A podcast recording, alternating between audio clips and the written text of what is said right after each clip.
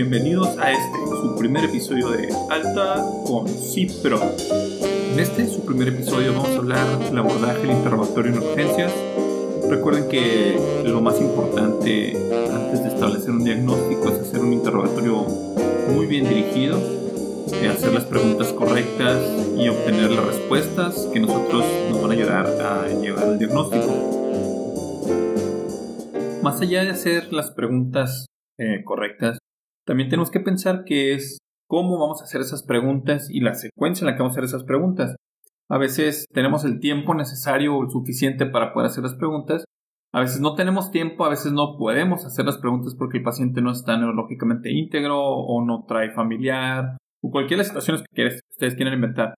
Entonces, mm, yo creo que la primera pregunta que tenemos que hacernos es, ¿qué es lo que lo trae urgencias ahorita? Yo creo que es una de las preguntas más importantes que podemos hacerle a un paciente porque una vez que tú estableces el motivo, el verdadero motivo de consulta del paciente, vas a poder guiar tu interrogatorio completo. Muchas veces la pregunta es ¿qué le duele o qué le molesta? El paciente no le duele, no le molesta nada, ¿no? Pero recuerden que lo, importante es establecer qué es lo que lo lleva a urgencias en ese momento. No, hay muy pocas personas realmente que van a urgencias nada más a, visitarnos. Su primera pregunta es esa. La segunda pregunta es establecer la temporalidad, que es desde cuándo no se siente bien. Yo creo que es la pregunta más importante. O la siguiente pregunta, la secuencia. Porque si te, muchas veces la, la gente te va a decir, los pacientes te van a decir, que ya tienen meses o años. Entonces, si por ejemplo te dicen, tengo mucho tiempo con este dolor, tengo mucho tiempo con esta molestia o con esta inquietud, lo importante es establecer, bueno, entonces, ¿por qué viniste a urgencias? Y, y no tanto por qué, es por qué ahorita. En algo, algo pasó que te hizo venir ahorita. Entonces, no es por qué, sino es por qué ahorita. Es la pregunta importante. Entonces, no vas a preguntarlo así porque es una manera muy agresiva y muy grosera de hacerlo como podemos hacerlo es qué fue, en qué cambió, en qué se modificó tu cuadro, en qué se agregó. A veces yo creo que esas son más las, las condicionantes que te dicen, bueno, tal vez eso es el punto importante y por ahí puedes empezar. Y antes de, establecer ese por qué ahorita o qué fue lo que te hizo venir ahorita, yo creo que lo primero que tienes que hacer es desahogarte internamente o, empezar a, comprender realmente la, inquietud o la molestia del paciente o, lo que lo trae urgencias, porque créeme que entendemos, entiendo el hecho de que llega a las 3 de la mañana, 4 de la mañana y te dices que tengo 4 días con esto y dices tú, bueno, así para adentro lo primero que tienes que hacer es decir, no hay pedo, lo, lo tengo que consultar, vamos a ver por qué viene ahorita este señor, esta señora. Tenemos que entender eso, no, estamos trabajando en un servicio que es disponibilidad 24 horas. Es lo primero que tienes que entender y tolerar y realmente aceptar es que tienes que estar en ese servicio a la hora que sea van a llegar independientemente del tiempo de evolución. Entonces, una vez que ya sacas esa frustración y ya sabes que el paciente va a llegar cuando quiera básicamente o cuando pueda a veces, entonces la siguiente pregunta sería esa, ¿desde cuándo no se siente bien? Y te dice, no, hace cuatro meses que tengo el dolor. Bueno, ¿y qué fue lo que le hizo venir ahorita? Entonces te va a decir, no, pues es que me duele más fuerte o se agregó otro síntoma o tal vez tú tienes que dirigir esa pregunta y tienes que decir, bueno, se agregó otro síntoma, se agregó, cambió en algo ese, eh, ese molestia, ese padecimiento que tiene hace cuatro meses o, realmente encontrar el motivo que lo hace venir a esa hora o, en ese momento de urgencias. Porque con base en eso vas a poder guiarte en, en pensar si es un padecimiento crónico que se está agudizando o si realmente es algo agudo. Entonces, segunda pregunta es esa. Ahora, ¿qué hago yo después de que establezco un, padecimiento actual? Establecer el motivo de consulta, establecer la temporalidad del motivo de consulta, que generalmente es algo agudo, normalmente es algo agudo. Una vez que ya estableces eso, lo que te recomiendo hacer después de eso es tú tener mentalmente un orden. Tienes que tener un orden para hacer todo lo que haces en urgencias o lo que haces en general en medicina o lo que haces en general en la vida. Porque así tú ya vas a poder hacer esto y lo vas a tener que hacer básicamente dormido en algunos momentos o vas a poder hacer varias cosas al mismo tiempo y en un servicio en el que constantemente hay una demanda tan alta de pacientes, hay una demanda tan alta de, situaciones que, se presentan, es em, lo crucial es establecer que tú tienes un sistema y tienes un orden para poder interrogar. De todos los antecedentes que tiene el paciente, ¿Cuáles son los más importantes realmente? Mm, yo creo que lo que vas a preguntar va a ir dirigido con base a lo que está, por lo que va el paciente. No podemos decir que hay un solo sistema, sino tienes que tener una cantidad establecida de sistemas o de órdenes o de algoritmos, vamos a llamarlos de alguna manera, para que puedas tú ver por qué lado te vas a ir. No vas a interrogar de la misma manera o las mismas cosas a un paciente que viene por trauma, a un paciente que viene por algo metabólico, a un paciente que viene intoxicado, al igual manera que no vas a hacerlo con un paciente pediátrico o con un paciente eh, de la tercera edad o con un paciente que no está neurológicamente íntegro, mucho menos, ¿no? O a los, o a los que están de testigos. Entonces, la primera pregunta después del motivo de consulta serían los antecedentes. Yo te recomiendo hacer preguntas sobre los antecedentes, sobre todo eh, los verdaderos antecedentes que van a servir, que, en realidad el, el, orden establecido es alérgicos, crónico-degenerativos, quirúrgicos, transfusionales y traumatológicos en los hombres, en todos los pacientes, y hacer mucho énfasis en los ginecostétricos en todas las mujeres en edad reproductiva, por lo menos para el servicio de urgencias. Yo sé que para otros servicios la, radica la importancia en ciertos detalles que no, no voy a tocar en este momento, pero sí es importante hacer los antecedentes sobre el interrogatorio sobre los antecedentes de importancia. Ahora, primer antecedente, las alergias. Mm, me ha tocado ver que le preguntas a una persona, un paciente, si es alérgico a algún medicamento o si le cae mal algún medicamento, que es la pregunta que hago, y te dicen, sí, me tomo el tramadol y me da muchas náuseas, o me tomo el, el naproxeno y me da mucha gastritis. Entonces aquí yo creo que lo importante va a ser establecer si el paciente es lo que presenta el paciente hacia un medicamento, un efecto secundario, o si es una verdadera alergia. Recuerden que las alergias están mediadas por el sistema inmune. Entonces, si el paciente está presentando una alergia mediada, obviamente por el sistema inmune, tiene que ver con la anafilaxis, tiene que ver con la presencia de ciertos datos como el rash cutáneo, como la sensación de cuerpo extraño en la garganta, como el hecho de que te digan es que me puse muy mal, me desmayé y no supe qué pasó a mí. es muy importante destacar esos, esos puntos que te está mencionando. Tal vez eso sí es una alergia verdadera. Los otros pueden ser efectos secundarios. Me tomo el salbutamol y me da mucho taquicardia. Pues claro, o sea, es un efecto secundario de los beta agonistas. Entonces ya con base en eso yo creo que puedes establecer cuáles son efectos secundarios y cuáles son alergias. Lo ideal aquí sería que si te está diciendo un paciente que te le cae mal algún medicamento, pues ser cauteloso con su administración y realmente no, no administrarse lo que sería lo ideal o, buscar alternativas de tratamiento. Ahora, el siguiente punto, los crónico-degenerativos. Que muchas personas, y tenemos desafortunadamente en México una alta incidencia de enfermedades crónico-degenerativas, entonces muy seguramente vas a ver a muchas personas que son diabéticas, que son hipertensas, que tienen cardiopatía isquémica. a veces aquí hay que entender algo muy importante. Aquí la responsabilidad del conocimiento de las enfermedades es compartido. Entonces, sí, tenemos que entender que la gente va o tiene que saber sus enfermedades, tiene que saber sus tratamientos porque ellos son los que los van a llevar y nosotros estamos o estamos formando parte de convencerlos de, llevarlos a, a, una prevención y una salud adecuada, pero pues en realidad normalmente o en el mundo fantástico de Disney y las urgencias pues no sucede eso, entonces ¿cómo le vamos a preguntar qué, qué enfermedades tiene? Esa es una manera de hacer, o sea, ¿qué, qué medicamentos toma? Esa es otra manera o lo que también puedes preguntarle es qué pastillas toma y qué, en qué manera se las toma. A veces los pacientes te dicen, no, yo no tengo ninguna enfermedad. Y le preguntas, ¿y qué pastillas toma? No, pues me tomo la pastilla de la presión o me tomo el omeprazol porque las pastillas de la presión me dan mucha gastritis. Y bueno, son pastillas para la presión. Entonces yo creo que establecer la pregunta correcta aquí sería, ¿tiene alguna enfermedad? O en su defecto, ¿Qué pastillas toma o qué medicamentos toma para las enfermedades que tiene? No, no tengo ninguna enfermedad. Bueno, entonces nos vamos a la siguiente pregunta. La siguiente pregunta sería, ¿lo han operado de algo en algún momento en su vida? Y es radical la importancia porque, pues obviamente, todos los antecedentes quirúrgicos, sin importar el tiempo de evolución, generalmente son importantes.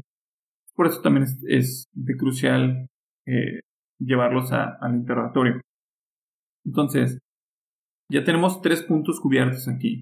Uno, los antecedentes alérgicos. Número dos, los crónico-degenerativos. Y número tres, los quirúrgicos. Número cuatro, son los antecedentes traumatológicos. Se ha fracturado, ha tenido alguna fractura y el tipo de resolución que le han dado a esa fractura. Si lo operaron, generalmente te lo va a decir en los quirúrgicos, pero a veces no lo, no lo reconocen como tal. Entonces también es importante esto. Transfusionales, sobre todo los transfusionales hace más de 20 años. Aún así, sabemos que la incidencia de las enfermedades transmitidas por vector sangre es baja en la actualidad, pero también es importante establecerlo como un antecedente, ¿no? Entonces yo creo que del, interrogatorio los puntos importantes son, uno, tener un orden, dos, hacer las preguntas que a veces no son las, las comunes o las coloquiales, vamos a llamarlas, y tres, eh, ayudarle a veces al paciente a identificar sus padecimientos y eso les va a ayudar también para, para recordar qué enfermedades tienen. Ahora, ¿qué vamos a hacer con ciertos puntos aquí? El primer punto que quiero tratar son ¿qué hago con los sesgos? ¿Qué me refiero con un sesgo? Un sesgo es generalmente una persona, un paciente que ya recibió atención médica, un paciente que no se resuelve su diagnóstico o un paciente que ya llega con estudios y quiere que se los interpretes, ¿no? Entonces, bueno, primer punto, ¿qué hago con el paciente que ya recibió atención médica previa? Esos son casos muy comunes donde todos los pacientes tienen derecho a recibir una segunda, tercera, cuarta opinión, quinta, sexta, la vecina, la tía, quien sea, ¿no? Tengo un pariente que es esto, un paciente, un pariente que es lo otro. ¿Y qué hago con esas personas? ¿O qué vamos a, cómo vamos a ayudarles a, a, todas esas personas que ya vienen sesgadas o que ya traen una idea de su padecimiento? Eh, lo ideal sería, o lo que a mí me ayuda mucho es, mm, el primero guiar mi interrogatorio, yo hacer las preguntas y ya con base en eso, después conjuntar la exploración del cual vamos a hablar en el siguiente episodio, y ya al final eh, permitirle eh, comentar sobre los, lo que te dijo o lo que le dijo la otra persona al otro médico. Para eso es importante porque cuando sucede esto, que dejas que, el otro, que el paciente diga que ya lo que le dijo el otro médico, lo, que, lo demás que tiene, tu, tu diagnóstico se va a sesgar, tu exploración física se puede llegar a sesgar y eso a veces no es tan, tan conveniente porque vas a tal vez no concluir en un diagnóstico ideal o no llegar a un análisis completo y tu diagnóstico va a ser incorrecto. Entonces, eh, lo que te recomiendo es guía tu, tu interrogatorio y después, al igual que el paciente que llega con sus laboratorios y le dice, me, me hice una tomografía, y dices ah, bueno, pues ¿quién te lo ordenó? O, por qué? O no, es que de, control, no, a ver, espérate, no, yo creo que ahí otra vez es llegar a la base. ¿Por qué una tomografía? ¿Por qué unos laboratorios? ¿Por qué un general de orina? Es que tengo molestias para orinar. Bueno, entonces yo creo que ya va por ahí la cuestión. Lo importante es primero guiar tu interrogatorio y hacer tus preguntas y ya después establecer lo que te está diciendo la otra persona, lo que te está comentando el paciente. Y así vas a llegar tal vez a pensar en diagnósticos que no se te llegaron a ocurrir o guiarlo a través de lo que probablemente ya lo torearon o lo cilindrearon, como decimos, ¿no? Entonces, ese es otro punto. El siguiente punto va a ser aquel paciente que no se resuelve su diagnóstico, que no tiene no tenemos una idea clara de su diagnóstico. Tenemos que tener en claro que no siempre va a ser fácil hacer un diagnóstico, sobre todo por los famosos diagnósticos de la araña, el caso por la araña, o las ciencias ocultas de ciertas especialidades y subespecialidades que son difíciles los diagnósticos porque no tenemos los métodos para llegar al diagnóstico o porque a veces son muy, vamos a decirlo, son casos entreturrajados y las preguntas que hacemos no son las correctas o a veces haciendo las preguntas correctas tal vez no llegamos y tenemos que hacer mucho más. Esto pasa muy seguido con los padecimientos eh, reumatológicos y con los padecimientos de intoxicaciones sobre todo, porque son cuestiones que también tienen que ver con lo ambiental y también tienen que ver con muchas otras cosas que no vamos a ver de primera instancia. Entonces, hay persona que, el paciente que llega y te, dice que no saben qué tiene, entonces lo primero es volver de nuevo la pregunta. La clave aquí es interrogar, guiar tu interrogatorio, pero lo principal es, lo que a mí me ayuda mucho es comentarles, es un diagnóstico complejo, es difícil, a veces no podemos llegar, pero yo tengo esta impresión y al final de que ya establecí un interrogatorio y ya hice mi exploración física, hice mi análisis, a veces llegan también con estudios y los analizas ya puedes decir, bueno, tal yo creo que es esto o tengo la idea que es esto, no tengo el 100% de certeza. Recordemos que medicina no es una ciencia exacta, entonces con, con nosotros guiarlo y, tener nuestra impresión y, con base en eso eh, dar una, una recomendación o quizás un diagnóstico podemos llegar a ayudar a esa persona que, no sabe cuál es su diagnóstico. Ahora, tenemos otro punto también que a veces es muy frecuente en urgencias. ¿Qué hago cuando no tengo familiares o cuando no tengo más datos en el interrogatorio? Cuando es muy difícil, es un paciente que se encontraron los de la Cruz Roja, es un paciente que se encontraron tirado, es un paciente que no está neurológicamente íntegro y los familiares no vienen, es un paciente senil que tiene hipoacusia, o que hay ciertas barreras de lenguaje tal vez. Eh, lo que aquí lo más importante yo creo que es interrogar respetuosamente al personal paramédico, a los testigos o a todas aquellas personas sobre la escena en donde encontraron a ese paciente y eso va a ser lo que nos va a guiar, ¿no? Tal vez no sabemos los antecedentes, ni los personales patológicos, ni los no patológicos, no tenemos idea del, del, del padecimiento actual, pero aquí lo importante es interrogar sobre el ambiente en donde fue encontrado y eso nos va a guiar sobre lo que pasó. O también lo que puede ayudar mucho es hacer un interrogatorio sobre la última vez que vieron a esa persona. Y eso pasa mucho y muy frecuentemente con los pacientes que llegan con eventos vasculares cerebrales de tipo isquémico, generalmente en donde te dicen, es que estaba mi abuelito, mi papá, en la noche estaba bien, se fue a dormir y se despertó en la mañana y no habló, o se me hizo raro que no se levantara a desayunar, y fui y lo vi y estaba tirado en el suelo, no supe qué pasó, no se quejó de nada. Entonces, la pregunta aquí sería, ¿y cómo estaba la última vez que lo vio? Y con base en eso tú puedes darte una idea, a veces nos podemos dar una idea eh, y, saber qué le pasó. En los casos, por ejemplo, de las intoxicaciones o de las personas que tienen intento de autolisis, que el, familiar te dice que se tomó una cantidad desconocida de pastillas. Aquí la pregunta que nos guían en la toxicología es, bueno, lo importante es ver qué medicamentos toma esa persona y más que ver los medicamentos que toma esa persona es qué medicamentos tiene alcance. No es lo mismo que te digan, bueno, toma fluoxetina, paroxetina, citalopram, alprazolam, etcétera, etcétera, y nada más tenga eso a que te digan, bueno, ella toma esto, pero yo soy diabética, hipertensa y aparte tengo glibenclamida, tengo metformina, tengo losartán, tengo nifedipino, tengo 18 mil medicamentos más y tengo toda la farmacia en mi casa. Entonces ya sabes que no es nada más lo que pudo haber tomado, sino pudieron haber sido otros medicamentos y por lo tanto su, intoxicación por polifarmacia va a variar, ¿no? Ya es más difícil porque ya vas a establecer un, un síndrome más variado. Entonces e, ese es el otro punto. Y este, este otro Otro punto que también se me hace muy interesante y a veces es, le llamamos el síndrome del adscrito, porque les preguntamos a los becarios, le preguntamos al personal médico de que nos apoya, oye, ¿y le preguntaste esto? No, sí le pregunté y me dijo que no tenía nada de eso. Y tú se lo interrogas y el paciente te dice, no, no, sí, sí lo tengo.